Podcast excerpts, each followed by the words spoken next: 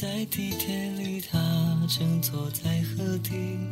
我渴望在你们的肩膀上悄悄耳语，看着他红着脸庞转身在你的怀里。摩天轮孤单的在天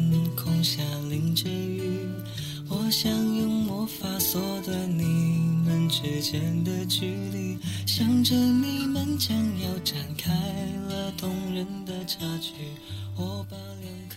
他们的爱情。穿越千山，渡过万水，历经考验，方能修成正果，得以圆满。当我们都以为网恋、异地恋不可能的时候，小慧和阿宇近两年的网恋、异地恋重新诠释了这一点。小慧说：“等到阿宇工作稳定了，也许明年就跟他结婚。”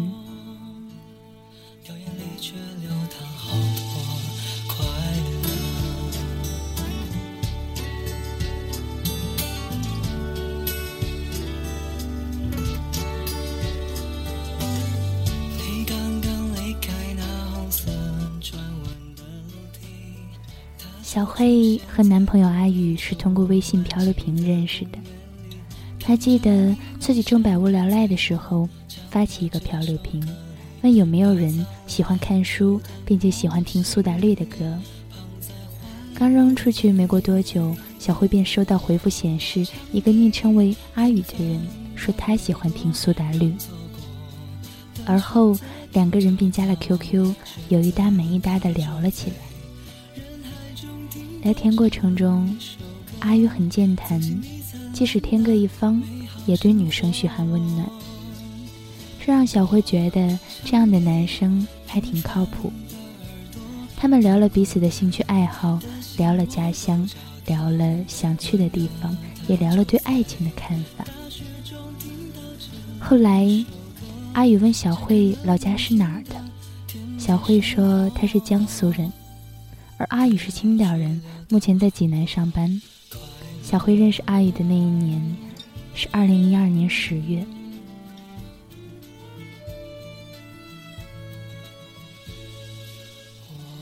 第一天的初次交流后，小慧觉得也许这只是普通网友刚刚认识、聊天、客套往来罢了，不足挂齿，便忙于其他的事情，有好几天都没有登录 QQ。因为小慧是初中毕业，学历不高，但生活中却是正能量小姐，一直努力的变成更加美好温暖的自己。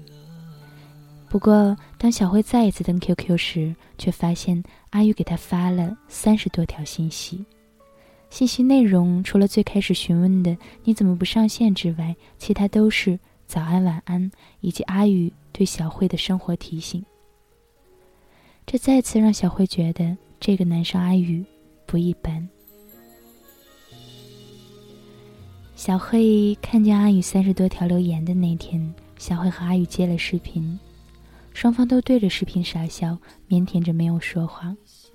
当时阿宇要了小慧的手机号码后，就立刻打电话给她。两人在电话里聊得很投缘。那时候，小慧心中笃定了对阿宇的爱慕之意。当小慧小女生心思随意乱猜的时候，阿宇在电话那头一字一句认真的说：“小慧，我喜欢你，等我工作稳定后娶你，好吗？”小慧当时想都没有想，便答应了。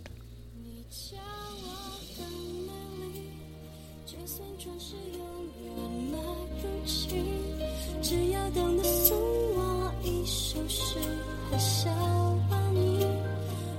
需要这份你，你叫我好生气。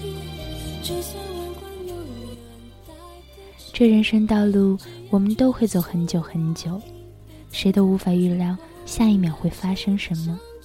每个人都想趁海未枯、石未烂之前，轰轰烈烈的爱一回。也请你在最美好的年纪，或者趁有生之年里，大胆的去爱一回吧。像懵懂青涩的初恋那般，朝着爱情勇往直前。只是每个人刚开始谈恋爱的时候，都倾其所有投入进去。有些人爱得异常火热，有些爱得小心翼翼，有些爱得惊天动地，有些则爱得平平淡淡。于我而言，无论是友情还是爱情，细水长流的平淡是最最好的。如若昌盛过后结局是冷淡甚至陌路，那么刚开始时便不要造势的那么热烈。其实，小慧和阿宇的爱情属于平平淡淡的类型。小慧知道他和阿宇是网恋，对于未来想都没有想过。他当时想到最多的便是猜忌这样的恋情可能持续不了多久。也是，两个人匆促恋爱，或许因为短暂的寂寞而需要慰藉，等寂寞期过了，两个人便会分道扬镳。然而，令小慧万万没想到的是，阿宇不是那个给了她开始便没给结局的男人。阿宇对她的好，让她开始粘上了阿宇，甚至离不开，每天睡觉前和他打打电话。两人在一起后的每一天，都会聊彼此今日所见所闻，甚至有时候，阿宇会直播做炒饭菜给小雨看。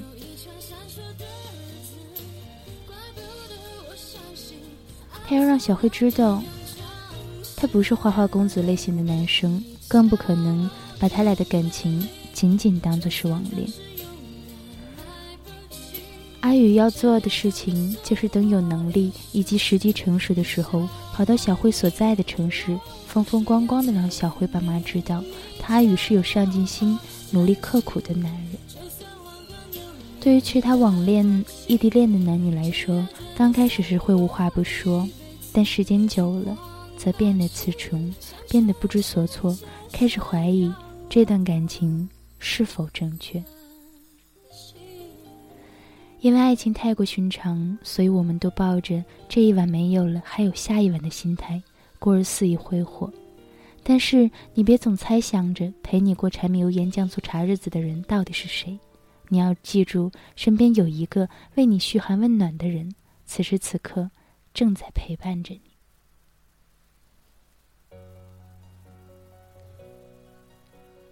小慧也想过，她和阿宇这样谈恋爱到底值不值？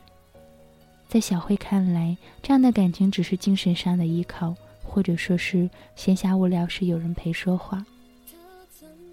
小慧想要更多的是夜半睡醒后，有人在旁边说：“乖乖别怕，我在。”伤心难过时有肩膀可以依靠，生病输液时有人陪伴左右，下班后两个人可以一起买菜做饭、散步、看电影。因为这样的感情是具体存在，不会像网恋那般天各一方，很飘渺，犹如雾里看花，水中捞月，看得见但摸不着，一触即碎。还好，当小慧觉得快要坚持不住、看不见未来的时候，阿宇都带着她挺了过来。小慧不喜欢阴天，所以阿宇都会查询小慧所在城市的天气预报。如果预报说明日阴天，那么阿宇会讲故事给小慧听。阿宇说，他是小慧的太阳，无论小慧在哪儿，都有他温暖光明的照射。小慧怕黑，所以每天晚上阿宇都会打电话给小慧。阿宇对小慧无微不至的付出，也得到小慧贴心入微的反馈。他们两个人就这样在网上聊着，周围朋友都劝他们好聚好散，因为大家知道这样的恋爱没结果。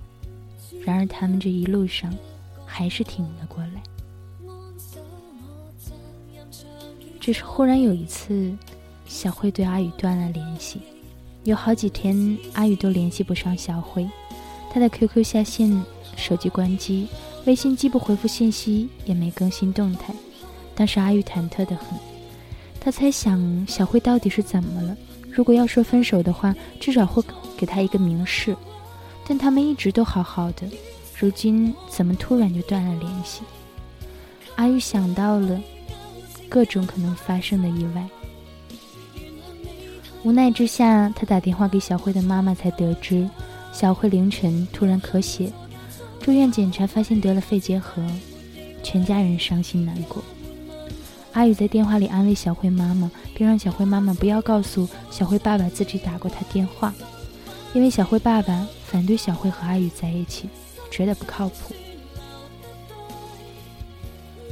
小慧生病了，阿宇也焦躁难安。经过反复思考，他悄悄地从济南坐火车到江苏找小慧。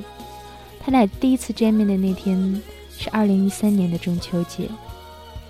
阿宇带了自己在济南时记录生活的日记本给小慧看，小慧感动的要哭了，小慧妈妈也哭了。倒是小慧的爸爸一直沉默着，两人见面后说了好长时间的话。后来小慧爸爸说要带着阿宇去找宾馆住宿。便打断了他们说话。路上，小慧爸爸和阿宇交流了很多，也是那一次，小慧爸爸接受了阿宇。后来的三天时间里，阿宇一直在医院陪着小慧。那时候，小慧真正的感受到了一股大家庭般的温暖。因为阿宇研究生读的是医学。所以他鼓励他，告诉他能战胜病魔。第四天的时候，阿宇回了济南。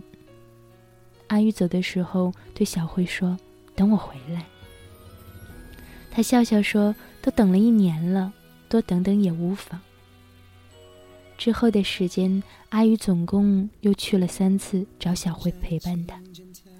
然而，阿宇家人却知道小慧生病这件事儿，他们家人阻拦。不准阿宇和小慧再有任何往来。但阿宇不怕。阿宇告诉小慧，他自己是学医的，他相信能治好的。他说，他不会在小慧最需要关怀帮助的时候离他而去。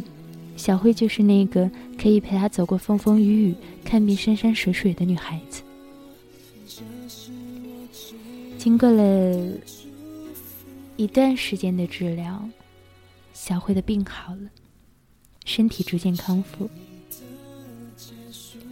二零一四年五月，小慧去青岛见了阿宇的父母，阿宇的父母也很喜欢他。如今，小慧二十二岁，阿宇二十七岁，这一路上幸亏二人的不离不弃，相扶相携，才战胜了这么多的千难万阻。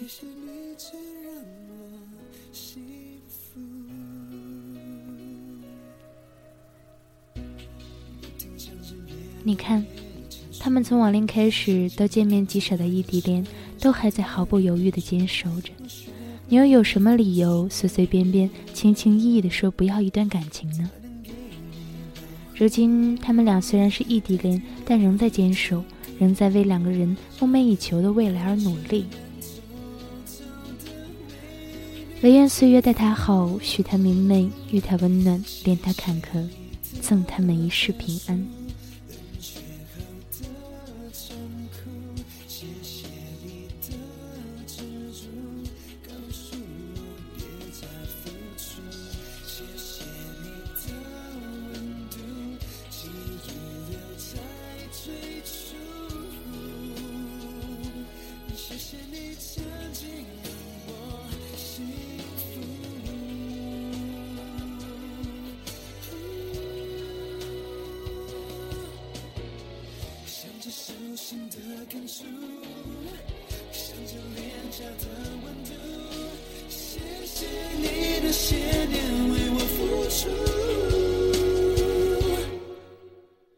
谢谢你的结束，冷却后的残酷。谢谢你的执着，告诉我别再负。